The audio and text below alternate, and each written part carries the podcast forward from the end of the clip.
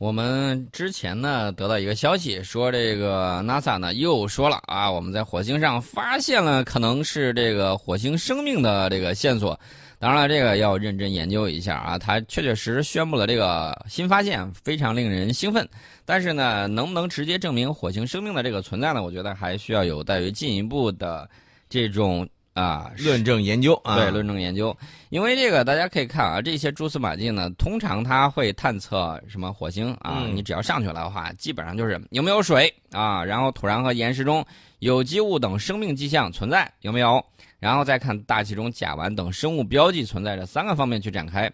那么对于水的存在呢，无论是勇气号、机遇号还是好奇号火星车，以及火星全球勘察者等环绕火星的这个探测器呢。找到了很多有力的这个证据。那么六月八号的时候，NASA 是宣布好奇号在火星土壤之中发现了有机物分子。那么这一点呢，呃，当然了，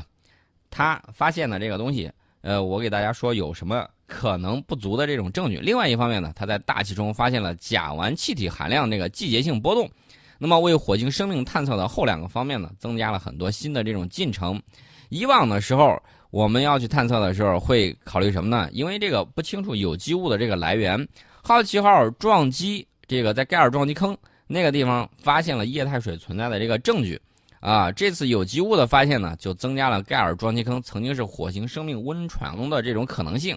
然而呢，这个有机物的发现并不能直接证明火星啊顶上有生命的这个存在，因为除了生命本身，地质现象还有陨石。都可能带来有机物，你必须把这个东西排除，因为目前这个探测，呃，你没能搞清楚有机物的这个来源，只是说这儿有，但是它的来源是什么呢？是这个地质现象呢，还是陨石的这个天外来客带来的呢？都无法确定。除了这个之外呢，还有什么呢？还有就是本身，本身它自己是否这个化学反应污染，然后呢导致了这个测出来这个有机物，这种情况呢都不太好说，所以说呢还有待于进一步的这种证实。那么，另外甲烷这块呢，也需要这个再去看一看，因为我们知道这个很多微生物活动都会释放甲烷。大家可能会想，我们想看火星人啊，这个当然了，你有可能看见的火星生命，我说的是火星生命，不是火星人啊，极有可能是什么呢？极有可能是有一些产生甲烷的这个细菌啊，它有可能生活在这个火星地下，因为微生物在发酵产生甲烷的过程之中呢，并不需要氧气。所以说呢，你去看的时候，它有可能会发现是这个。另外呢，除了生物过程之外，大家也要注意，温度较高的水以及某些岩石的化学反应也能够产生甲烷。和有机物发现一样，它的这个甲烷季节性变化只能提供火星生命探测的这种线索，无法直接证明火星生命的这个存在。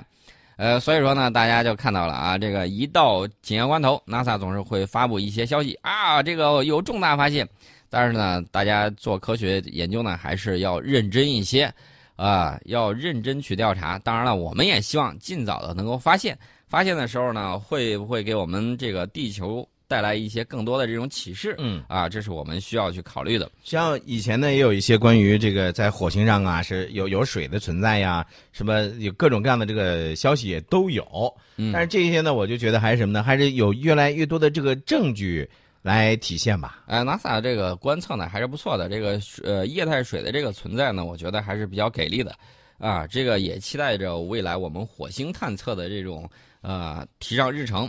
那么说到这儿的时候呢，我们得说个题外话，就是大家发现没有，从这个第一颗人造卫星升空之后，卫星在增多，那碎片也在增多。对，截止到今年年初。有据可查的活动的卫星数大概是一千七百多颗啊，用于实现我们的这个通信呢、导航啊、气象啊、遥感啊、侦察啊、天文研究啊、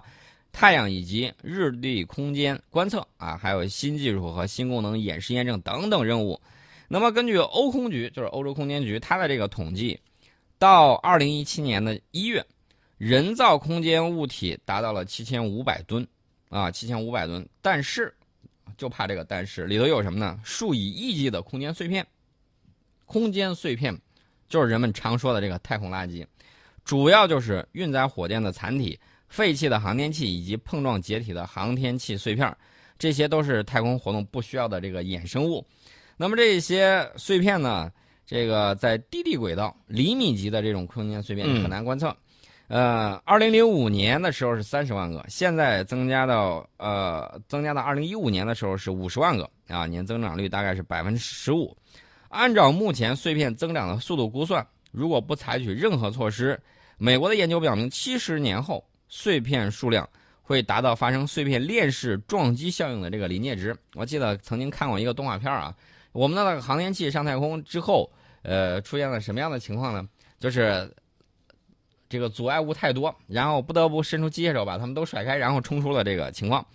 呃，科学家们就担心，如果说发生了这种碎片链式撞击效应的这种临界值之后，近地空间将彻底不可用。那么我告告诉大家，呃，有矛就有盾啊。现在呢，我们看一个事例，什么事例呢？就是二零零九年二月十号的时候，美国一星公司呢有一颗商用通信卫星。跟俄罗斯一颗已经报废的卫星在太空就发生了碰撞。哦，这个碰撞呢发生在西伯利亚上空，这也是人类有史以来近地轨道发生的首次卫星碰撞。但是引起大家这个极大关注的是，二零一三年印度洋上空一颗厄瓜多尔小卫星与俄罗斯火箭碎片周围笼罩的这个碎片云发生碰撞，结果呢，它这个卫星的天线就错位了，嗯，轨道也改变了，并且快速旋转，没办法正常工作了啊，他就一直在那儿打滚儿。一直打滚，然后呢，救都救不过来，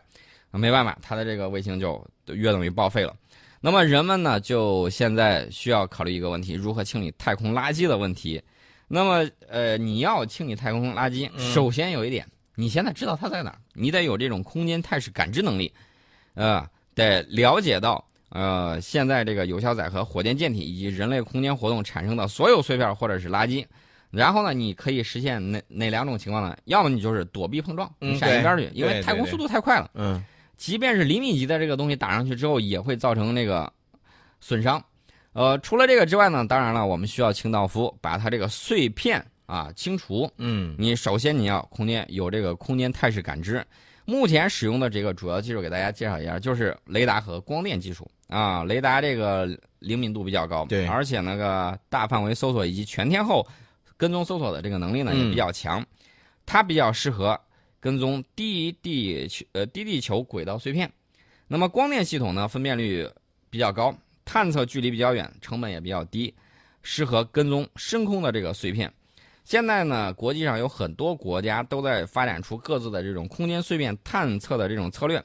美国国家航空航天局就 NASA，它专门成立了轨道碎片办公室啊，觉得每天都要发出一个预警是吧？对，没错。它的这个就是利用专门的雷达以及光电设备，每天都在探测空间碎片，然后呢就跟你说呢发一个预警啊，这儿有了，这儿有了。那么其他机构的相关设备呢也会辅助参与碎片探测，提醒国际空间站等航天飞行器地面操纵人员实时的要进行这个移动啊，躲避碰撞。那么欧空局呢在德国专门成立了一个太空碎片。办公室，你看它比较像啊，就是各国还有各个国际组织对这个国际就是空间碎片呢是非常重视的啊。对。但是宋老师问你的就是，你像这种国际上用于空间碎片清除的，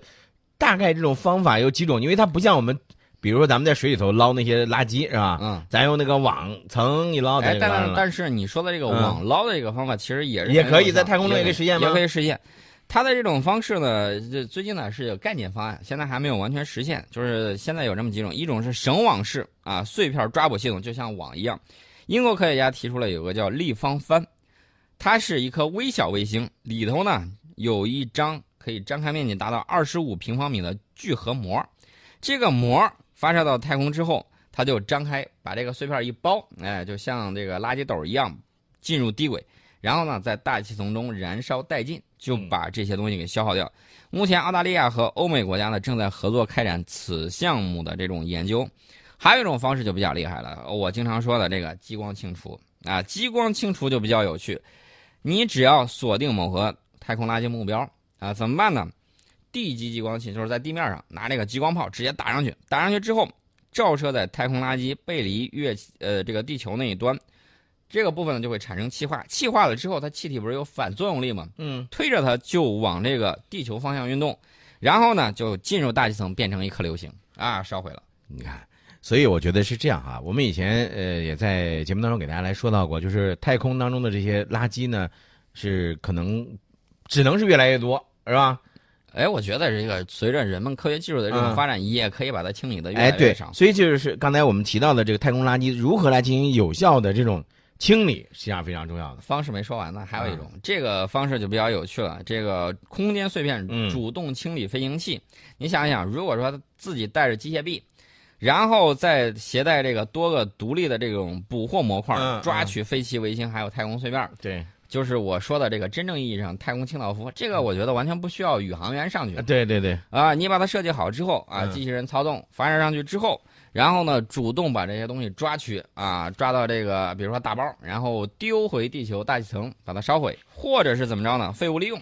然后下来之后，嗯呃，比如说打包装到这个航天器里面，嗯然后返回地球，然后这个东西能不能重复再利用的时候，嗯可以看一下它这个价值。考虑考虑啊，这个东西可以去做的。所以说呢，我觉得以后还会有更多更新的这种解决太空垃圾的这种方案。呃，所以说呢，这个以后我们也考虑要给后人呢留下一个比较清洁的太空环境。没错，啊，这是我们给大家提到了这么一些技术方面的这种发展。今年呢是联合国探索这个与和平利用外层空间会议召开五十周年。那么现在呢正在维也纳参加相关纪念活动的中国代表团呢，在十九号的时候举办了有一个主题宣介会，这个主题叫做“中国的航天合作，构建命运共同体和造福全人类”。这个主题宣介会呢，展示的是中国在载人航天、深空探测、北斗导航以及空间能力建设等主要领域的成就和国际合作的这个情况。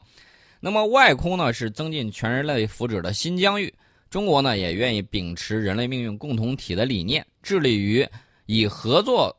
这个促进外空探索，以合作促进共同发展，以合作促进外空治理。致力于通过合作缩小这个外空鸿沟，因为有些国家这个怎么说呢，技术比较好，然后啊那不好意思封锁，想上这个空间站不好意思不批设置壁垒啊，设置壁垒。那么我们呢，通过这种发展呢，让更多的国家，特别是发展中国家受益，而且我们会以更加积极、以建设性的这种姿态呢，与各国携手，共同促进实现外空命运共同体的这个愿景。啊，这个我觉得还是比较给力的。我们又开了一个新的群啊，这个新的群我觉得应该是比较给力的。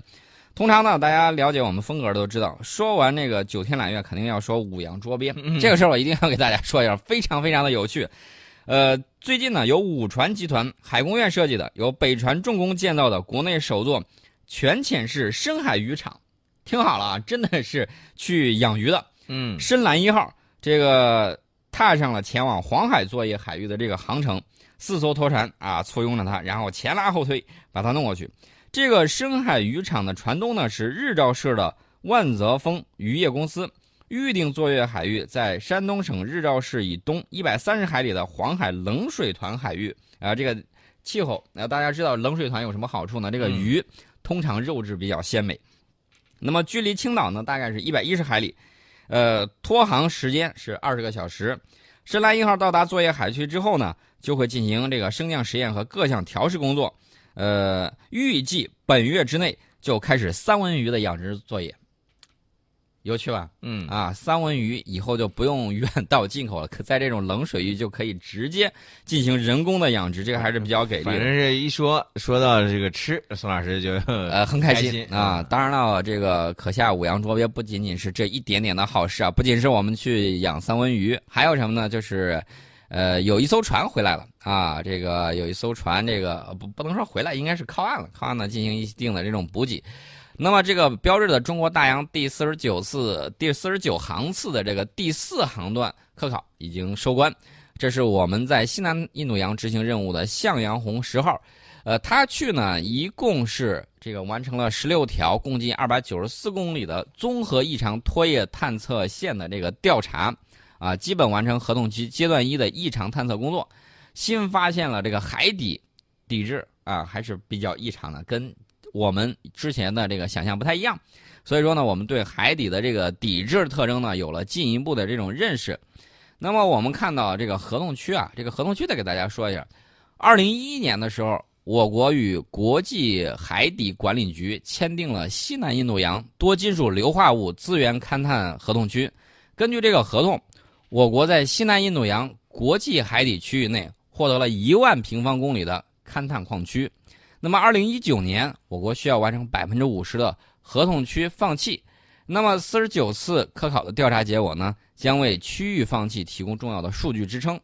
呃，当然了，在这个底下有发现很多不一样的这个东西，而且我们采取了这个绢绢石化、橄榄岩、灰长岩、矿化生物残骸等种类丰富的这种样品，啊。有很多的这个东西，大家可以了解一下西南印度洋中脊的这个沉积的这个历史。而且我们利用电视抓斗，你可以直接看的，利用电视抓斗就获取了大量的灰肠岩的这种样品啊，为玉皇矿化区啊，这个名字起的很好，这个矿化区叫玉皇，就是玉皇大帝那个玉皇，玉皇矿化区，呃，在这个地方呢，呃，去勘探了一番，然后我们发现这个可能是在拆离断层上硫化物区的这个。呃，这么一个情况，我们有了进一步的这种认识，也也有了进一步的这种证据。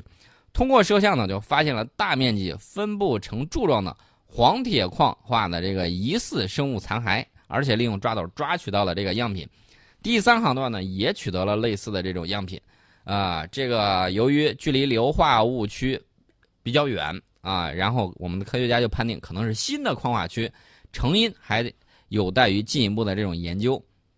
大家可以看啊，这个第四航段期间，我们要给大家重点提一个东西，就是我们首次在西南印度洋开展了微塑料的这个调查，从全球尺度研究海洋微塑料分布的这个状况，评估人类和活动对海洋状呃海洋的这个环境影响的这个具体的这个作用，我们会对此呢进行进一步的这种深入了解。